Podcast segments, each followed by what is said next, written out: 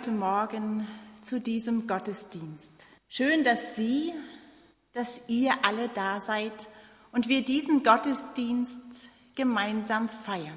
Wir stehen kurz vor der Passionszeit. Immer dann, wenn es draußen so verheißungsvoll Frühling wird, fängt so langsam die Passionszeit an. Draußen erzählt uns die Natur von neuem Leben und wir werden kirchlich, innerlich erstmal in eine andere Zeit geführt.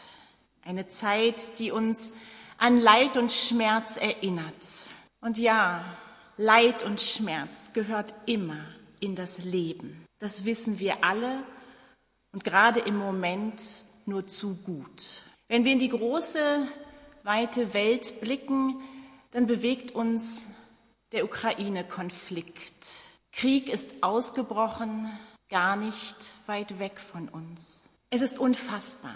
Und so werden wir nachher in der Fürbitte Gedanken des Friedens in diese so unruhige Welt schicken. In der Predigt möchte ich mit euch eintauchen in einen alten Text. Wir gehen heute Morgen ein kleines Stück mit Abraham und Sarah. Ihr kennt bestimmt die Geschichten aus dem Chille Unti. Mit dir habt ihr sie bestimmt durchgenommen, liebe Rita. Abraham und Sarah begegnen Gott. Und das ist auch nicht immer so einfach. Es ist eine Herausforderung manchmal, Gott zu begegnen. Und Abraham und Sarah merken, auch dann, wenn ich Gott begegne, wird nicht alles sofort gut. Manchmal braucht es einen Moment, bis das Leben wächst, sich das Leben durchsetzt. Und genau davon erzählt ja auch die Passionszeit.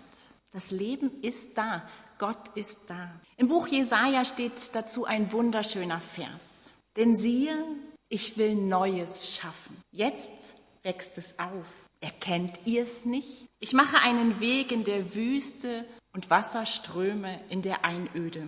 Gott will Neues schaffen. Er tritt hinein in unser Leben als Vater, Sohn und Heiliger Geist. Amen. Ich lade euch ein zu beten. Guter Gott, von allen Seiten umgibst du uns und hältst deine Hand über uns. Dieses Bild strahlt so viel Geborgenheit aus. Du, oben, unten und an jeder Seite. Wir mittendrin. Danke, guter Gott, dass du uns so nahe bist. Deine Nähe tut gut, denn sie richtet auf, sie stärkt, gibt Mut und schenkt Freude. Ich bitte dich von ganzem Herzen, dass wir das in diesem Gottesdienst erfahren dürfen. Wir kommen zu dir mit allem, was uns bewegt. Und wo immer wir gerade mit unseren Gedanken sind, hol du uns ab, umgib uns von allen Seiten und halte deine Hand über uns. Amen. Gott liebt diese Welt. Das ist das erste Lied, das wir gemeinsam singen. Das stimmt nicht. Entschuldigung. Entschuldigung. Er weckt mich alle Morgen, singen wir zuerst. Das ist das Lied 574.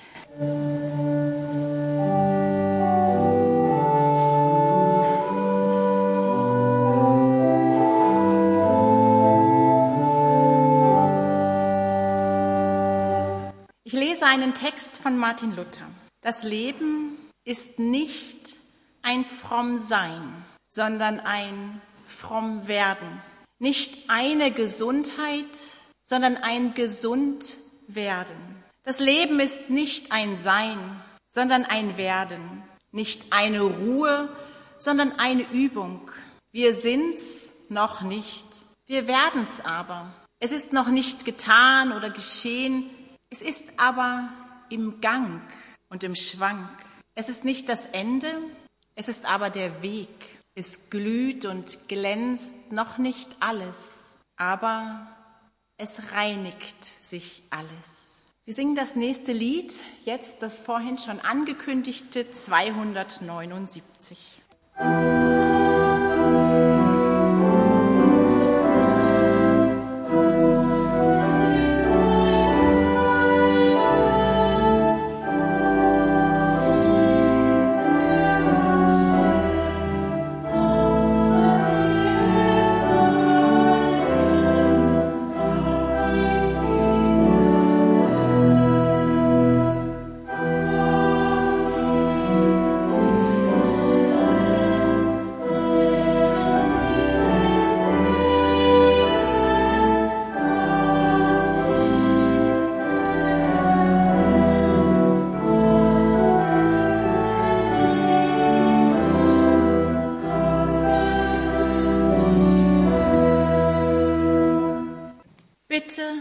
warten. Alle unsere Leitungen sind gerade belegt. Wir werden sie so schnell wie möglich mit dem nächsten freien Mitarbeiter verbinden.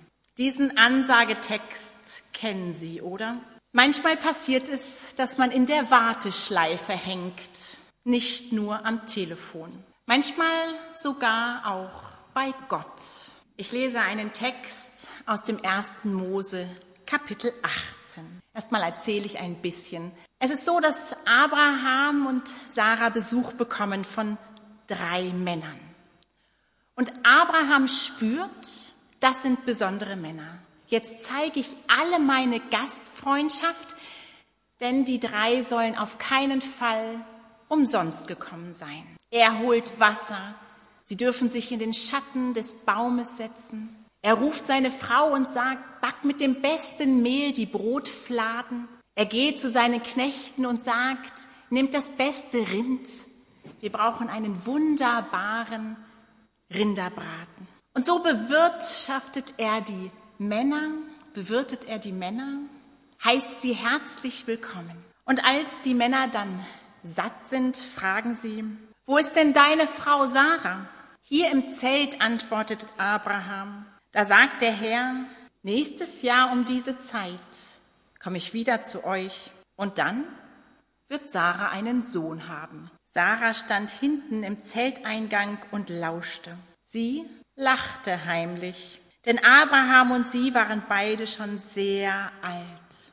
Und Sarah konnte gar keine Kinder mehr bekommen. Da sagte der Herr zu Abraham, warum lacht Sarah? Warum zweifelt sie an meinen Worten? Für mich ist nichts unmöglich. Nächstes Jahr um diese Zeit komme ich wieder zu euch. Dann hat Sarah einen Sohn. Sarah fürchtete sich und log, ich habe nicht gelacht. Doch du hast gelacht. Eine so schöne, bildhafte Geschichte. Und ich finde es so bemerkenswert, dass Abraham gleich spürt, hier kommt jemand Besonderes.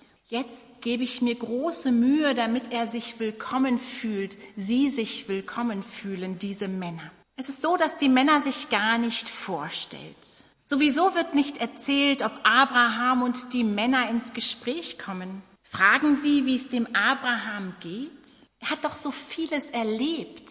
Gott hat doch schon mal zu ihm gesprochen, geh in das Land, das ich dir zeigen werde. Abraham hat das gemacht mit seiner Frau. Wie gefällt es ihm jetzt im neuen Land? Haben die Männer vielleicht das gefragt? Aber Abraham nimmt sich sowieso erstmal gar keine Zeit, sich dazuzusetzen. Er hat so viel zu tun, seine Gastfreundschaft zu zeigen.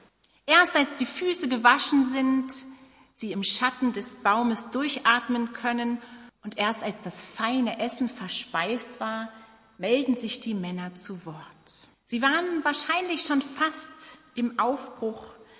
Da fragen sie, wo ist eigentlich Sarah? Und übrigens, in einem Jahr wird Sarah einen Sohn haben. Wie bitte? Sarah lacht. Das kann ja gar nicht sein. Von mir hat sie vollstes Verständnis für ihr Lachen. Von den Männern überhaupt nicht. Sie sehen in ihrem Lachen Zweifel. Ja, natürlich. Natürlich zweifelt sie an den Worten, die sie gerade durch die Zeltwand gehört hat. Ein ganzes Leben hat sie auf Nachkommen gewartet, jeden Monat neu gehofft und dann wieder nicht schwanger. Sarah befand sich schon ihr ganzes Leben in einer Warteschleife. Das hat sie nicht ausgehalten.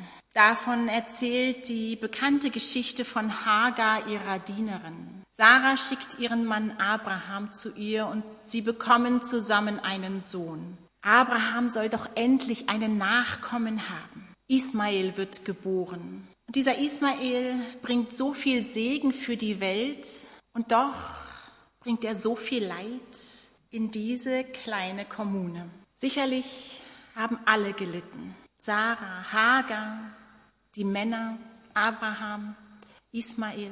Es war keine schöne Situation, nicht befriedigend. Und jetzt soll das alles gar nicht nötig gewesen sein, weil Sarah selbst noch einen Sohn bekommen soll? Natürlich kann sie da nur lachen, zweifeln, schreien vor Wut, vielleicht auch weinen. Ja, Gott mit dieser Geschichte bringst du auch mich zum Lachen und Zweifeln und zum Kopfschütteln. Ich frage mich wirklich, was willst du uns hier sagen? Die Männer geben schon eine Antwort und diese Antwort, die die Männer geben, die wird auch im Neuen Testament aufgenommen, im Lukasevangelium. Im Lukasevangelium heißt es dann, was bei uns Menschen unmöglich ist, das ist bei Gott möglich. Gott macht möglich, was wir selbst nicht können. Und er tut das durch seine grenzenlose Liebe.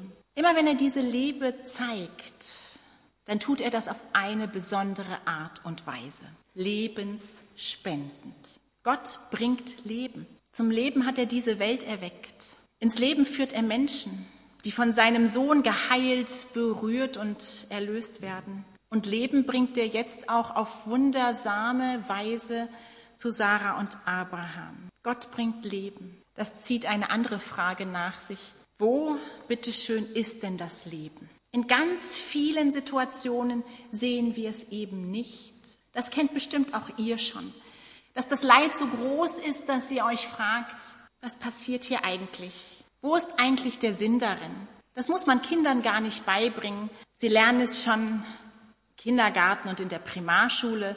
Und ihr am Ende eurer Schulzeit, ihr kennt diese Fragen. Warum?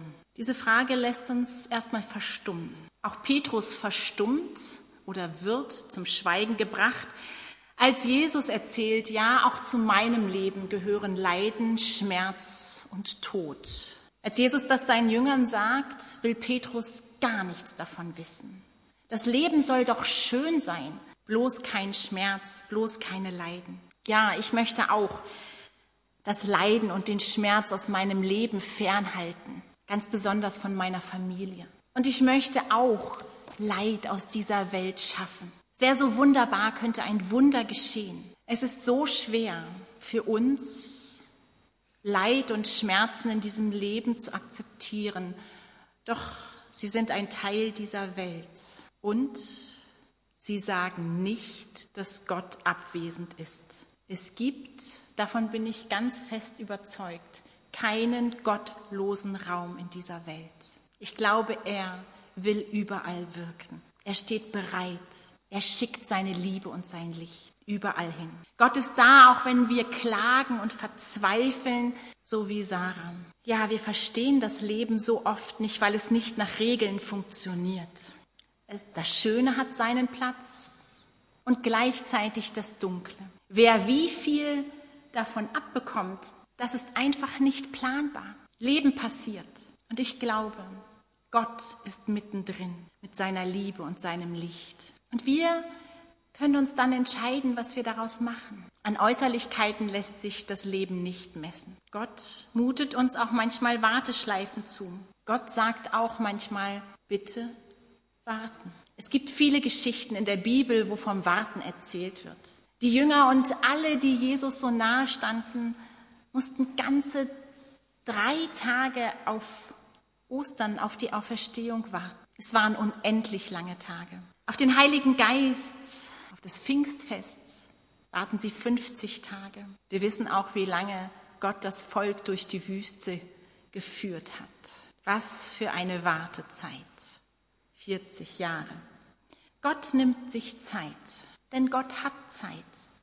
Unendlich viel Zeit. Er hat die Ewigkeit. Ein Jahr ist für ihn nicht. Drei Tage sind eigentlich schon Überschallgeschwindigkeit. Hier wird deutlich, Gott und wir, wir haben ein unterschiedliches Zeitempfinden. Wir möchten sofort, jetzt. Gott sagt dazu, keine Eile. Gib dem Leben Zeit. Gib uns beiden Zeit. Was bei den Menschen unmöglich ist, ist bei Gott möglich. Wir haben es vorhin schon von Martin Luther gehört. Das Leben ist nicht ein Sein, es ist ein Werden. Es ist nicht Gesundheit, sondern ein Gesundwerden. Es ist noch nicht, aber es wird.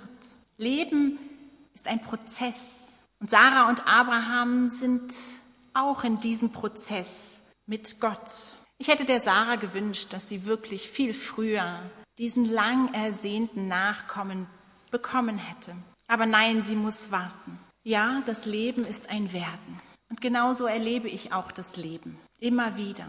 Es stellt uns nicht, äh, Gott stellt uns das Leben nicht einfach vor die Füße und sagt, hier, fertig, nimm es. Wer von Gott Leben erwartet, den nimmt er mit auf einen Weg, manchmal schmerzhaft, unverständlich, mühsam, zerbrechlich. Gott bewahrt uns nicht davor, auseinander, vor den Auseinandersetzungen mit uns und mit anderen. Aber jeder Schritt, das glaube ich, wenn wir jeden Schritt mit Gott machen, dann bringt es mehr Leben in unser Leben. Nichts kann Gott aufhalten. Er wirkt über unsere irdischen Grenzen hinweg. So kann Schritt für Schritt werden, was mit der Schöpfung begonnen hat und in Jesus lebendig geworden ist. So kann werden. Durch den Heiligen Geist, den wir zugesprochen bekommen haben. Er wirkt. Neues entsteht. Das erleben Sarah und Abraham. Isaak wird geboren. Neues entsteht. Das erlebe ich. Fertig werden wir hier auf Erden nie sein. Doch wir bleiben auch nicht stehen. Gott ist mit uns. Durch ihn kann Leben werden. Wir werden. Jeden Tag, jeden Frühling werden wir neu. Das ist doch ein schönes Bild. Und darauf vertraue ich. Lange noch nicht fertig, aber voller Möglichkeiten. Amen. Die Kollekte ist heute für die Stiftung Orte zum Leben mit Sitz in Lenzburg bestimmt. In dieser Stiftung finden Menschen mit ganz unterschiedlichen Beeinträchtigungen einen Ort zum Leben und auch zum Arbeiten. Diese Stiftung hat wirklich alles im Blick vom Wohnen, Arbeiten, Ausbildungen, Weiterbildungen und auch die Freizeit können die Menschen dort miteinander erleben und diese Stiftung, die Arbeit können wir heute unterstützen. Herzlichen Dank dafür. Wir singen das nächste Lied. Es ist das Lied 516. Wind kannst du nicht sehen.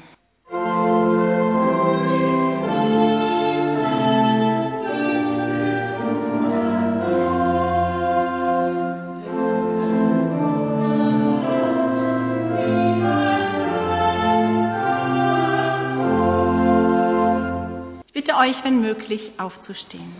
Guter Gott, mit deiner Liebe schaffst du Neues. Wenn deine Liebe unsere Herzen berührt, dann bleibt nichts mehr, wie es ist. Wunderbar wirkst du und dafür danken wir dir. Guter Gott, deine Welt ist voller blutender Herzen und voller Sorgen, voller Seelen. Wir denken an den Krieg in der Ukraine. Er bringt so viel Leid. Uns fehlen die Worte. Wirke du in der großen Angst, die das Volk nun Tag und Nacht begleitet. Wirke du in der Machtgier und in der Wut, die sich so aufgeschaukelt hat. Bring doch die Verantwortlichen wieder an einen Tisch und gib dem Frieden eine Chance. Wir sind so entsetzt darüber, wie schnell Waffen sprechen und wie schnell Worte verstummen. Wirke du, das bitten wir dich. Und wie das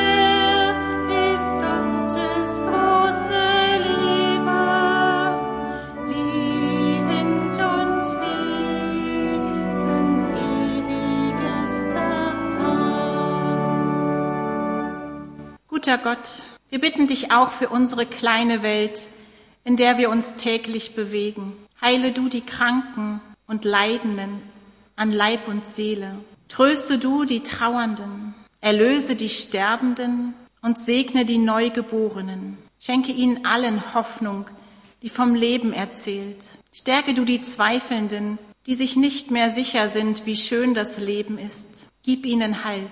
Durchdringe die Erschöpften und Müden und durchfahre sie mit deiner Kraft. Wirke du, guter Gott, das bitten wir dich.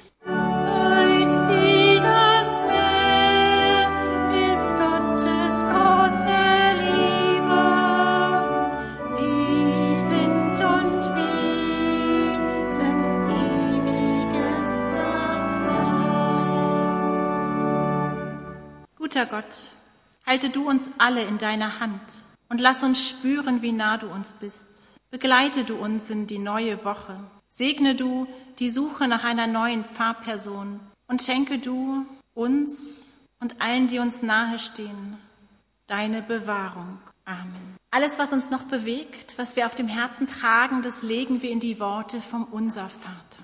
Gemeinsam beten wir. Unser Vater im Himmel, geheiligt werde dein Name, dein Reich komme, dein Wille geschehe, wie im Himmel, so auf Erden. Unser tägliches Brot gib uns heute und vergib uns unsere Schuld, wie auch wir vergeben unseren Schuldigern. Und führe uns nicht in Versuchung, sondern erlöse uns von dem Bösen. Denn dein ist das Reich und die Kraft und die Herrlichkeit in Ewigkeit. Amen. Vor dem Segen singen wir noch das Segenslied Bewahre uns Gott, behüte uns Gott 346. Sie dürfen gerne wieder Platz nehmen, aber auch stehen bleiben, wie Sie möchten.